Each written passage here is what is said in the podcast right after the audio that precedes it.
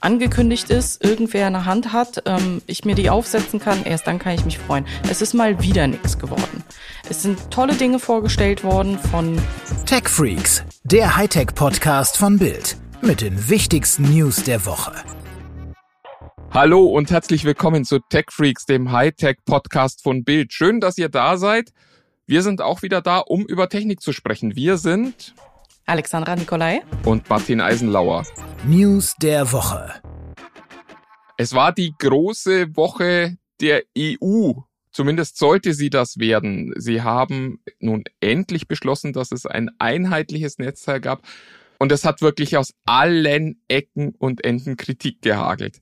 Alex, wie geht's dir? Freust du dich drauf, dass ab Mitte 2024 der USB-C in allen Geräten stecken soll, die wir so in unserem Alltag benutzen? Mein Verstand sagt, ja, das ist mit Sicherheit eine sinnvolle Aktion und mein Herz sagt, aber was ist, wenn, wenn du nie wieder etwas anderes und den Fortschritt dadurch tötest, dass du nur noch für ewig, weil der Gesetzgeber, wir wissen ja, wie flexibel der ist, USB-C haben kannst? Ja, wer, wer das jetzt für eine theoretische äh, Argumentation hält von Alex hier, der sollte an dieser Stelle wissen, dieses Gesetz wurde 2013 zum ersten Mal ins Gespräch gebracht. Also es hat jetzt äh, grob neun Jahre gedauert, beziehungsweise wird dann elf Jahre dauern, bevor es jetzt tatsächlich ähm, in Kraft treten soll. Und damals hat das tatsächlich noch Sinn gemacht. Also damals hatte man wirklich für jeden Mist noch irgendwie eigene Netzteile und die haben auch äh, nicht zueinander gepasst und man konnte nichts äh, verwenden miteinander. Und wenn man mal was falsch eingesteckt hat, war auch gern mal ein Gerät kaputt. Insofern, das war mal eine wirklich großartige Idee. Heute ist es halt Kokolores, weil wir ja ohnehin alle schon nur noch den USB-C benutzen, außer natürlich ihr Apple-Fans da draußen, die ja äh, jetzt auch mit total absurden Argumenten kommen.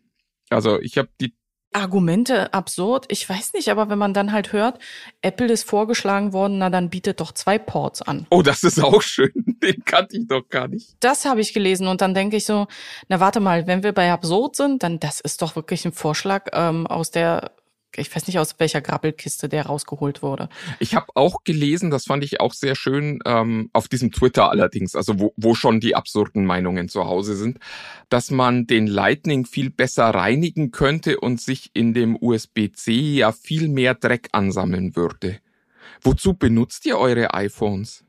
Also da fällt, ganz ehrlich, da muss ich mich jetzt irgendwie durchstottern, weil auf die Idee, ich habe viele das Knäckebrot-Syndrom, ne? Also man weiß nicht, ob dann auch der Staub reinkommt, also das berühmte Knäckebrot-Syndrom. Ich renne mit dem Telefon und quatsche wie in ein Knäckebrot rein, als ob ich das. Da, aber ansonsten fällt mir wirklich kein sinnvoller Use Case ein, warum mein äh, ähm, mein Port, mein Lightning Port ständig dreckig sein sollte. Es gibt ein gutes Argument der ganzen Apple-Jünger, das Apple selbst ja auch schon äh, gebracht hat, nämlich die Idee der EU war ja ursprünglich mal Elektroschrott zu vermeiden. Ja, und jetzt sagt man einer Milliarde Menschen weltweit, die sich jetzt mit Lightning-Kabeln eingedeckt haben, ihr braucht ab nächstes Jahr, nee, ab übernächstes, Entschuldigung, ähm, ein USB-C-Kabel. Das ist ein bisschen blöd. Das äh, stimmt tatsächlich. Da hat mal wieder jemand nicht nachgedacht.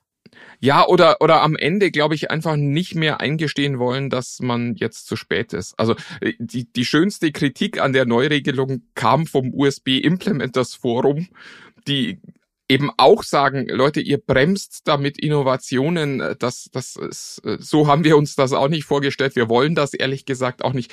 Und nebenbei kommt dann noch so der Hinweis, übrigens, in der Regelung habt ihr euch jetzt schon auf einen Standard geeinigt, der eigentlich schon wieder veraltet ist. Also es gibt eigentlich schon den neueren USB-C-Standard und wir fürchten, dass ihr auch in Zukunft nicht mitkommt diese Standards rechtzeitig zu aktualisieren und damit die Industrie nicht zu bremsen. Also ich glaube, das ist das Hauptproblem.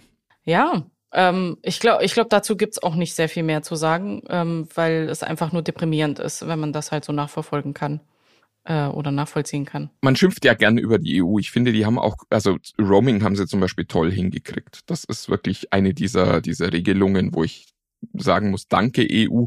Aber es wäre halt schon schön, wenn diese Bürokratie auch mal verstehen würde, dass es, dass es Bereiche gibt, wo sie einfach zu langsam sind. Also die einfach mit einem anderen Puls laufen als sie. Und äh, da macht das dann wenig Sinn. Spielzeug. Martin, du spielst Diablo, wenn ich mich richtig entsinne.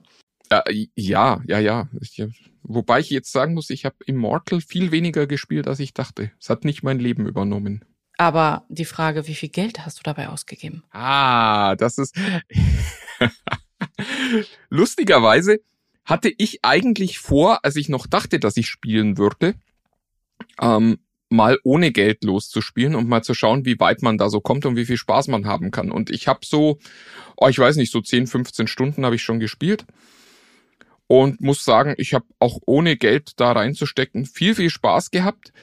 Aber es passiert jetzt natürlich das, was immer passiert, nämlich äh, die Leute gucken jetzt mal, was kriege ich da eigentlich für mein Geld und sie sind im Großen und Ganzen recht enttäuscht. Weil, also ich habe selber nicht gespielt, deswegen ähm, die Enttäuschung ist da, weil die Items doof sind oder zu teuer oder? Ja, es fällt offenbar nicht genug raus. Also es gibt einen, einen Streamer, der hat gesagt, ich, ich will so ein, so ein äh, Fünf-Sterne-Edelstein äh, da haben und hat inzwischen über 10.000 Dollar reingesteckt in das Spiel und hat immer noch keinen.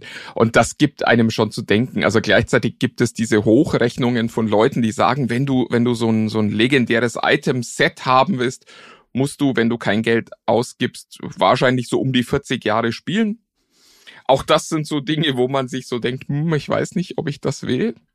Diablo 4 kommt ja auch irgendwann. Und äh, da äh, scheint es momentan tatsächlich noch so eine gewisse Schräglage zu geben. Ähm, spannend auch in Belgien und den Niederlanden darf es immer noch nicht erscheinen, weil die diese Spielmechanik für Glücksspiel erklärt haben und damit für illegal. Ja, ist wahrscheinlich auch gar nicht so weit weg von der Realität, muss man sagen. Weil wenn man ständig irgendwie einen neuen Coin reinwerfen muss, damit man weiterspielen kann, ist das gar nicht so. Ja, das ist, das ist das, was Diablo tatsächlich ganz gut macht. Diesen, diesen Effekt, den ja viele andere Spiele benutzen, den gibt's da tatsächlich nicht. Du kannst spielen, so viel du willst, so lang du willst. Und äh, es gibt auch keine Grenzen im Spiel. Es ist eben nur so, Diablo lebt ja davon, dass da immer wieder Loot rausfällt aus, aus irgendwelchen Monstern, die du klein haust oder aus den Truhen, die sie dann hinterlassen. Und da ist es so, dass wenn du eben kein Geld ausgibst, dann fällt da halt viel uncooleres Zeug raus als äh, das coole Zeug, das du eigentlich haben willst. Also die die die Drop Rates, äh, wie wie das in der Industrie so äh, schön heißt, die sind halt viel viel schlechter. Also es ist quasi so ein bisschen der Unterschied äh, zwischen, zwischen einmal Lotto spielen mit einem Feld und äh, Lotto spielen mit, ich weiß nicht, 5000 Feldern oder so. Da ist die Chance halt viel, viel höher, dass du äh, dann die Dinge kriegst, die du auch eigentlich gern hättest. Wenn man das für sich so nicht braucht. Also wenn man jetzt sagt, ich will nicht in der internationalen Topspitze der Diablo-Spieler mitspielen, sondern ich will da nur Spaß haben, dann kann man da wirklich auch für, für wenig oder gar kein Geld auch schon richtig viel Spaß haben. Insofern ähm, ist das schon ähm, eigentlich ganz in Ordnung, aber die Aufregung ist halt trotzdem groß, weil die Leute halt immer Geld ausgeben. Ich habe äh, mal geguckt, letztes Jahr haben die Leute für Mobile Games in Deutschland allein 2,8 Milliarden ausgegeben. Muss man sich mal auf der Zunge zergehen lassen. Und Jetzt kommt. Das ist mit Sicherheit auch durch die Corona-Geschichte mitbedingt. Also da würde ich jetzt wahrscheinlich. Ja, das, das Wachstum äh, wurde beschleunigt, aber also das kam von 2,3 Milliarden im Vorjahr. Das war auch ein Corona-Jahr, aber also es ist, äh, ja, es ist ein sichtbar deutliches Wachstum durch Corona in, in diesem Markt, aber das wird, glaube ich, auch nicht mehr viel weniger werden. Aber äh, das Lustige an dieser Stelle ist, nur sieben Millionen werden für Bezahlspiele ausgegeben. Also für Spiele, wo du die App selbst bezahlen musst und äh, später eben nicht mehr Geld in das Ding stecken musst. Ja, und der Rest der 2,8 ja, Millionen fließt, genau, fließt in Coinmaster und äh, ich weiß nicht was noch alles, Pokémon Go und äh, jetzt hoffentlich eben meint Blizzard auch in Diablo. Ja. Nee, diese Einstiegshürde, die, ähm, die kennt man ja. Es tut ja dann weh, initial halt, keine Ahnung, für eine App 20 Euro oder 10 Euro oder 5 Euro auszugeben, sondern ähm, man guckt, wie weit man kommt und irgendwann, wenn der Schmerz groß genug ist, schmeißt man dann doch mal Geld rein. Ja, lustig. Ich bin, bin genau andersrum. Also, äh, wenn bei mir steht, das Spiel ist gratis, ist es eigentlich schon, schon raus aus meinem mhm. Relevant Set. Ich will gern Geld ausgeben am Anfang, weil ich äh, tatsächlich, also A, möchte ich nicht später in, in diesen, in diesen, in diese Mechanik rein und B, mag ich Spiele nicht, die diese Mechanik benutzen. Also ich will eine Geschichte erzählt bekommen, auch mit einem schönen Spannungsbogen und nicht dieses ewige Kauf jetzt, Kauf jetzt, Kauf jetzt, Kauf jetzt haben. Und da, da bin ich anders. Aber offensichtlich eben auch ein, ein, eine sehr seltene Schneeflocke an dieser Stelle. Ich weiß nicht, ob das selten ist. Ich glaube, das kommt auf die auf die Disziplin an. Das eine ist das Thema Spiele, das andere ist halt, ähm, wenn du jetzt irgendwie äh, Apps für den für den Alltag so, ähm, ich weiß nicht, ob es jetzt irgendwie Fotokrams ist oder was man halt ansonsten noch so auf sein Telefon zieht. Das hat einen anderen Use Case, ne? Da will ich initial vielleicht kein Geld ausgeben oder es ist mir eben, also bei Sachen, die mir sehr wichtig sind, halt nehme ich dann halt auch dann die die Euros in die Hand und mache es dann von Anfang an. Aber zum Testen mache ich das schon gerne, ohne erstmal um zu bezahlen, wenn ich mir noch nicht sicher bin, ob das eine vernünftige App ist. Muss jetzt aber, wie gesagt, kein Spiel sein. Ne? Ja. Today, we're introducing unser täglich Apple gib uns heute. Du, sag mal, wir sind jetzt schon bei der dritten News und äh, du hast noch gar nicht über Apple gesprochen. Also noch nicht so richtig. Wir haben so ein bisschen im EU, aber es war ja WWDC diese Woche und äh, ja, und ich habe leider äh, ein Stück weit recht behalten. Ich freue mich erst, wenn, wenn ich das Ding irgendwo sehe. Also wenn die Brille, äh, wenn die Augmented Reality Brille mit OS und allem drum und dran angekündigt ist, irgendwer in der Hand hat, ähm, ich mir die aufsetzen kann, erst dann kann ich mich freuen. Es ist mal wieder nichts geworden. Es sind tolle Dinge vorgestellt worden von. Sprichst du von der Wetter-App fürs iPad? Ja, ja, genau. Nee, äh, ich kann jetzt irgendwelche äh, Emojis, Mojis in meine Nachrichten reintun und nachher dann irgendwie und Bilder wieder von A nach B. Ey, völlig irrelevant. Ganz ehrlich, die hätten sich die Show und meiner Meinung nach sparen können. Ich habe auf die Brille gewartet. Also es ist wirklich Wahnsinn. Ich habe äh, mit Sven Stein die Tage auch gesprochen, der ja drüben war. Und der sagt, bei der Wetter-App fürs iPad gab es tatsächlich Applaus im Publikum. Also die Leute haben sich wirklich gefreut für etwas, was es ja auch schon längst gibt, nur eben nicht von Apple. Und äh, so niedrig war offensichtlich die Schwelle bei dieser Veranstaltung. Also Dinge, die gezeigt wurden, war, du kannst jetzt den Sperrbildschirm verändern. Übrigens äh, auch kein Always-On-Display für, fürs iPhone, was bei anderen Telefonen schon seit Jahren üblich ist. Und du kannst jetzt im Nachhinein iMessages verändern, wohlgemerkt auch nur iMessages. Also äh, es ist, es ist eine wahnsinnig belanglose Show gewesen. Ganz schlimm fand ich als, als ähm, nicht Apple Watch-Nutzer, dass es tatsächlich Neuigkeiten sind, dass jetzt die Schlafzonen gezeigt werden und beim Training die Pulszone auf den ersten Blick farblich sichtbar ist, wo ich mir denke, also ich trage jetzt seit fünf Jahren Fitness-Tracker, die kosten ein Zehntel der Apple Watch und die können das alle schon längst. Das kann doch nicht sein, dass da Apple kommt und sagt, übrigens, das gibt's jetzt bei uns ab Ende 2022 in der erfolgreichsten Smartwatch dieser Erde. Das ist doch äh, unglaublich. Du hast recht und ich bin immer noch sauer und ich bin nachtragend, ich will meine Brille. Die, also können die sich jetzt erstmal sparen, bis die nicht wieder mit der Brille antreten oder bis sie nicht mit der Brille antreten, brauchen sie jetzt erstmal keine Veranstaltungen für mich abhalten. Also auch keinen iPhone 14.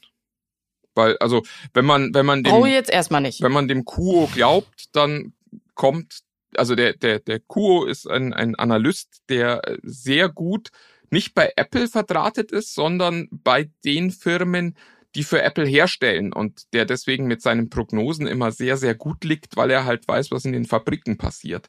Und der sagt, die Brille wird wahrscheinlich Anfang nächsten Jahres vorgestellt und kommt dann irgendwann mal Mitte bis Ende nächsten Jahres. Boah, was, un, was ungefähr einhergeht mit das, was ähm, mit dem, was ich schon seit Jahren höre. Ne? Seit ungefähr 2019 wird spekuliert, dass 2023 die Brille kommen wird. Aber halt immer wieder zwischendurch dieser Hype. Ich glaube, das einzig Interessante, was ich, äh, was ich da noch gesehen hatte, war das Thema mit den Autos. Aber ganz ehrlich, wenn man so lange auf etwas wartet, ähm, ich habe ja inzwischen schon die Befürchtung, dass wenn das nicht absolut überdimensional fantastisch wird, ähm, dass es eigentlich der größte Flop werden könnte. Aber das habe ich jetzt gerade nicht auf Band gesagt. Ne? Das, nein, das hört hier niemand zu, Alex. Das ist alles gut. Ja. Das war auch so eine so eine innovative Insolvenzerklärung übrigens, als sie da dann also es hatten ja alle erwartet, dass da irgendwas Tolles zu, zu äh, Autos noch kommt und dann haben sie das neue CarPlay gezeigt, das mhm. auch ehrlich gesagt ganz schick aussieht und irgendwie ganz cool ist. Also da dachte ich mir echt, Mensch, sowas hätte ich auch gerne im Auto, vielleicht mit Android dann.